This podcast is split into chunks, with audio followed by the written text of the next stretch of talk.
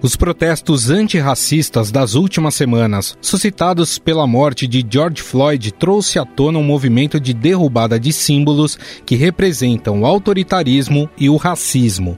No último dia 7, em Bristol, na Inglaterra, a estátua do traficante de escravos Edward Colson foi arrancada pela população e jogada no rio da cidade.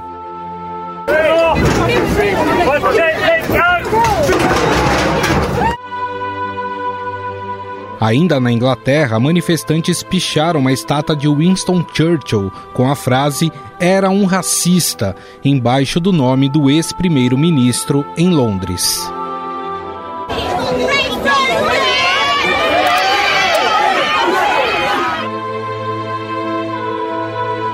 Na Bélgica, os moradores da cidade de Antuérpia removeram a estátua do rei Leopoldo II, acusado de ter exterminado milhões de pessoas durante a colonização do Congo na África.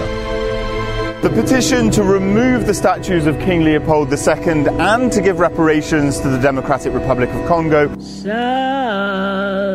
trees bear strange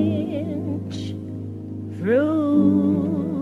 Na Virgínia, nos Estados Unidos, uma estátua de Jefferson Davis, presidente dos Estados Confederados durante a Guerra Civil Americana, também foi depredada.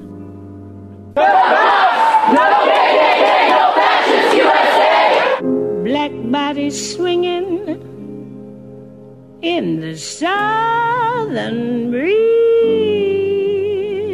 Uma estátua de Cristóvão Colombo em Richmond também nos Estados Unidos, foi derrubada, incendiada e depois submersa num lago por manifestantes.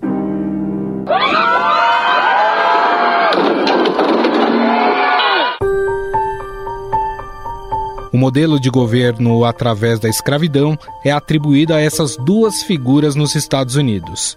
No entanto, a derrubada de estátuas e símbolos autoritários é algo comum ao longo da história. Mais recentemente, em 2003, após a morte de Saddam Hussein, iraquianos, com a ajuda do exército americano, derrubaram uma estátua que homenageava o ditador. Saddam. Adiós.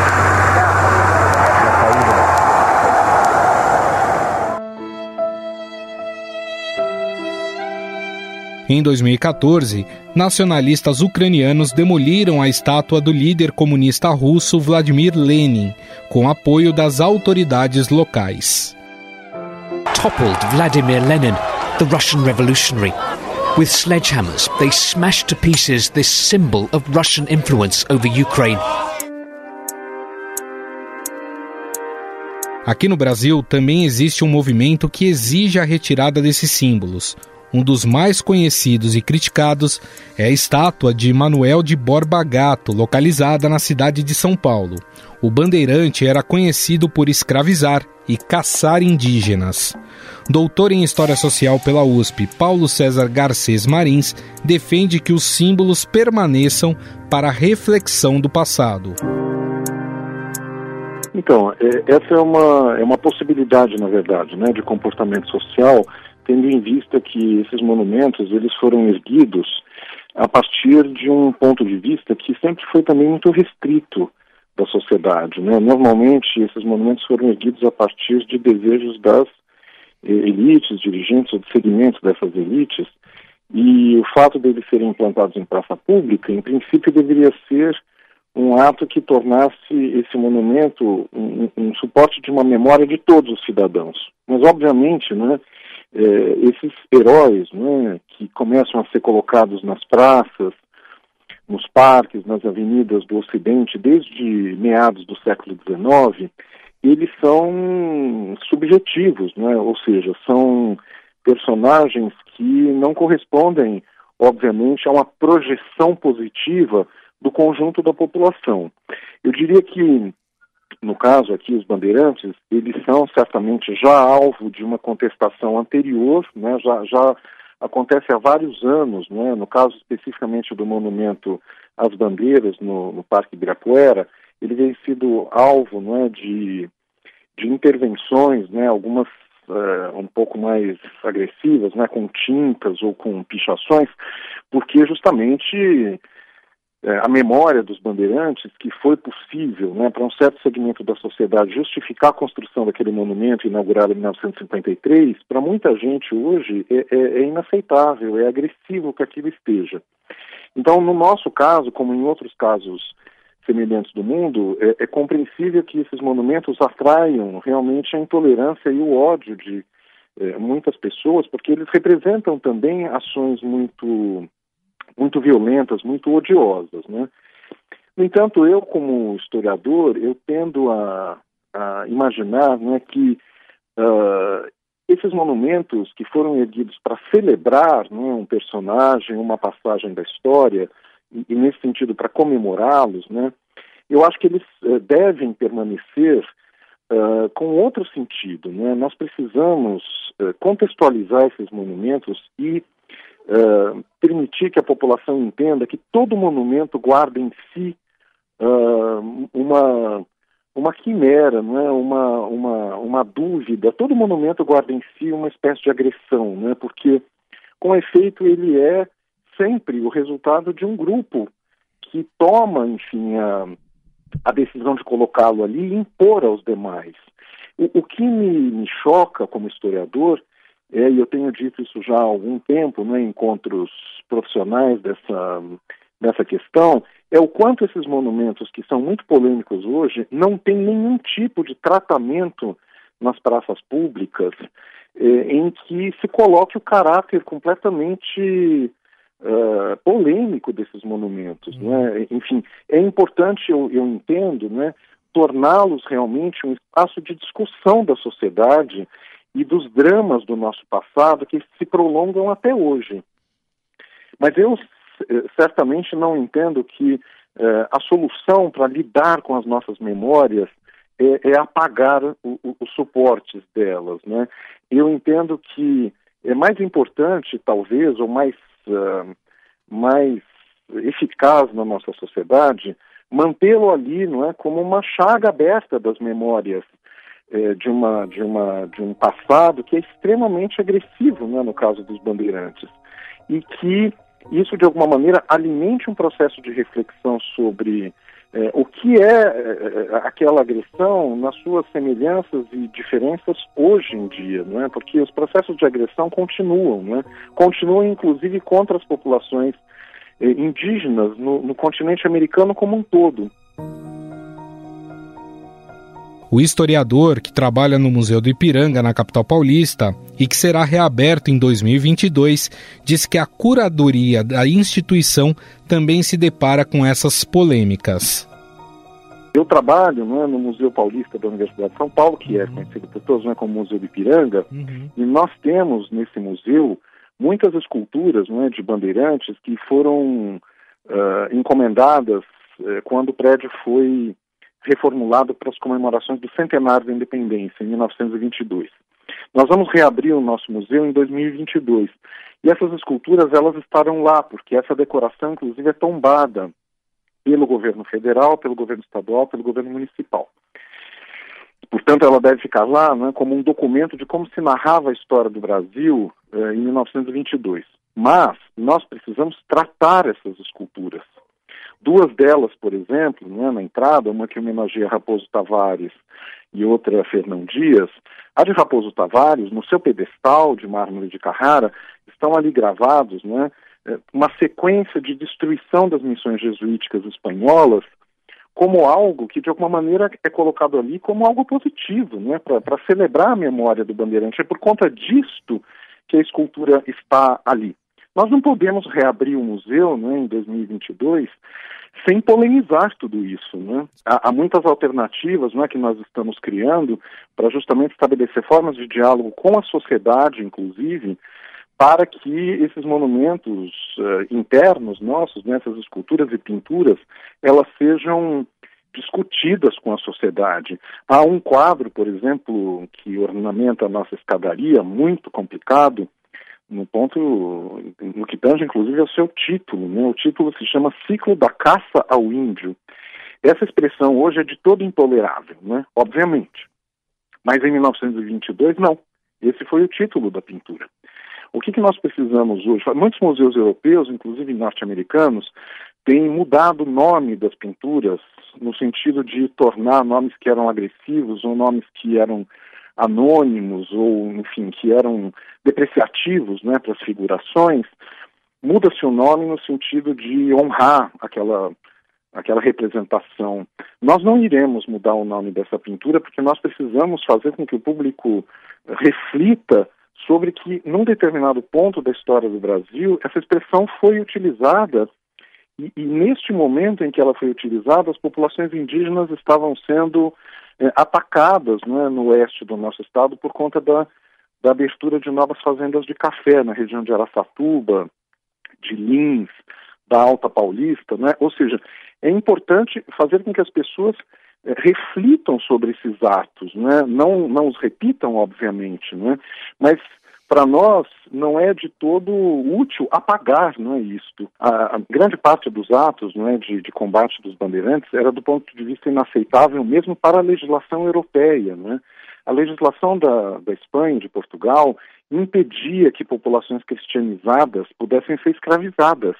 Ou seja, a, e elas, essas populações estavam cristianizadas nas missões espanholas, né, do TAP, do Itatins, uh, e as localizadas em Guairá, né, no atual estado do Paraná.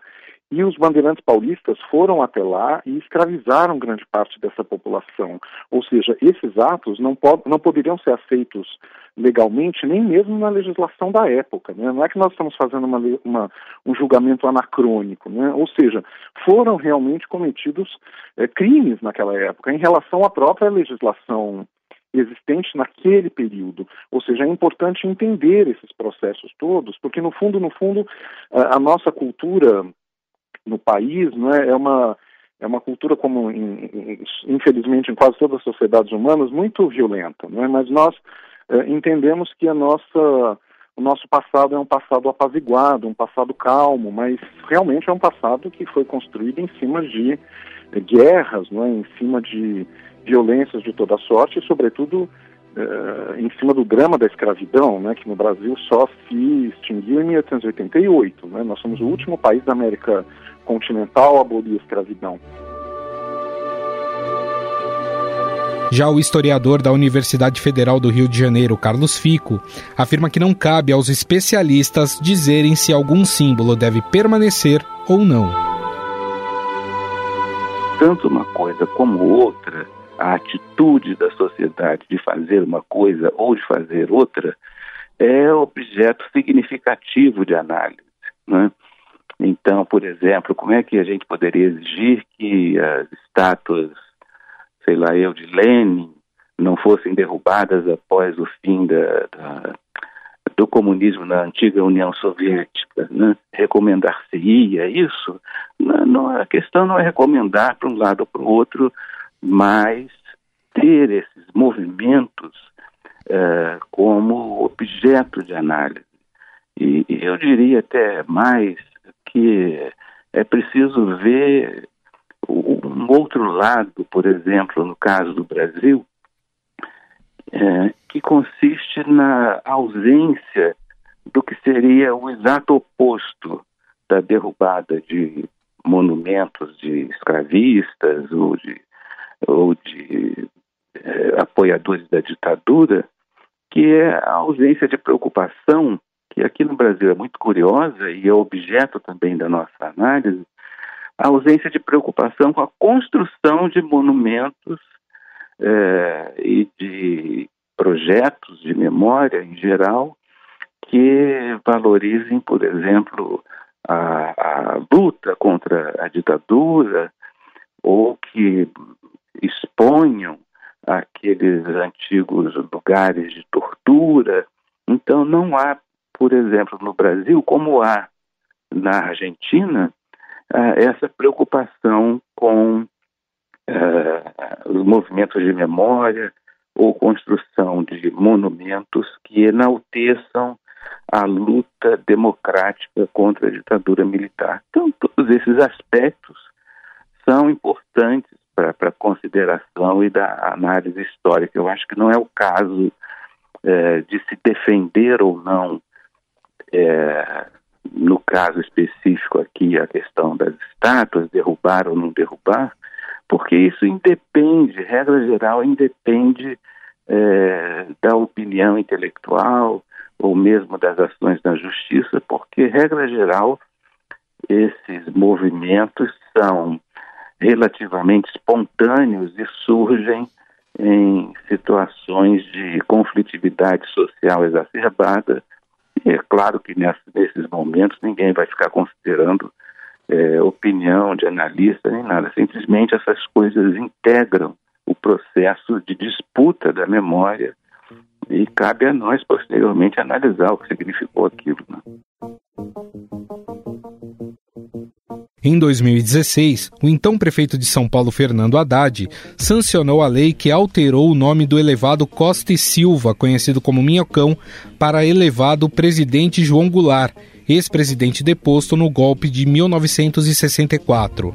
A medida fez parte de um programa da Secretaria Municipal de Direitos Humanos e Cidadania que pretendia alterar os nomes de mais de 40 vias que homenageavam pessoas vinculadas à repressão do regime militar. Em Porto Alegre, a Avenida Salgado Filho por muitos anos se chamou 10 de Novembro e o nome foi trocado porque comemorava os 10 anos de governo de Getúlio Vargas. O historiador da Universidade Federal do Rio de Janeiro, Carlos Fico, estudioso do regime militar, lembra que essas mudanças são comuns em todo o mundo. Mas é uma reivindicação que volta e meia surge não só aqui no Brasil, como em outros países da América Latina que tiveram ditaduras militares, e em alguns casos isso acaba se concretizando, por vezes até por meio de ações da justiça, como foi o caso na Argentina, em que uma juíza, se eu bem me lembro, ela determinou que mudanças nesse sentido fossem feitas e por, em outros momentos por meio de manifestações sociais, né, de protestos de grupos organizados, mais ou menos representativos, que fazem essas demandas e acabam obtendo ou não é, resultado. Eu me lembro que, inspirado inclusive num movimento argentino, houve aqui no Brasil é, creio que em 2014, depois daqueles episódios de 2013, uma série de protestos que eram chamados de escrachos.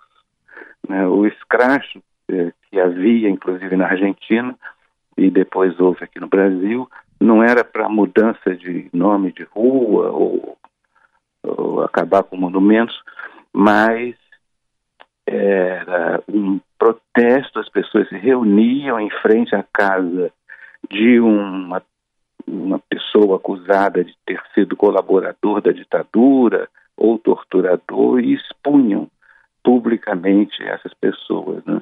Não é a mesma coisa, mas você vê que tem correlação, né? essa dimensão simbólica é, que esses personagens ou esses monumentos é, representam e que, vez ou outra, uh, as movimentações sociais acabam demandando é, a sua exposição pública como culpados, ou mesmo a sua derrocada, ou a sua destruição, no caso de monumentos e estátuas. Então, isso aconteceu muito em relação às ditaduras, é sempre muito discutido nessa questão dos nomes. Eu me lembro anos atrás houve um levantamento feito pela imprensa é, de nomes de escolas é, que tinham é, representavam que esses nomes eram de pessoas que apoiavam ditadura ou militares ou coisa do tipo e houve tentativas de mudança também. Então esse é um processo de disputa de memória, um fenômeno absolutamente corriqueiro na, na história que a gente estuda muito. A disputa de memória consiste exatamente é, na manipulação, manipulação no sentido positivo, né?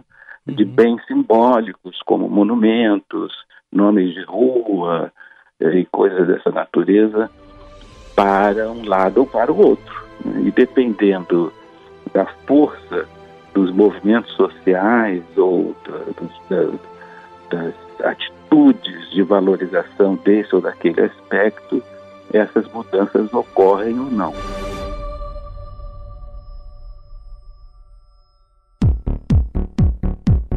O Estadão Notícias desta segunda-feira vai ficando por aqui. Contou com apresentação e produção minha, Gustavo Lopes, e montagem de Nelson Volter. O diretor de jornalismo do Grupo Estado é João Fábio Caminoto. Mande seu comentário e sugestão para o e-mail podcast@estadão.com. Um abraço e até mais. Estadão Notícias.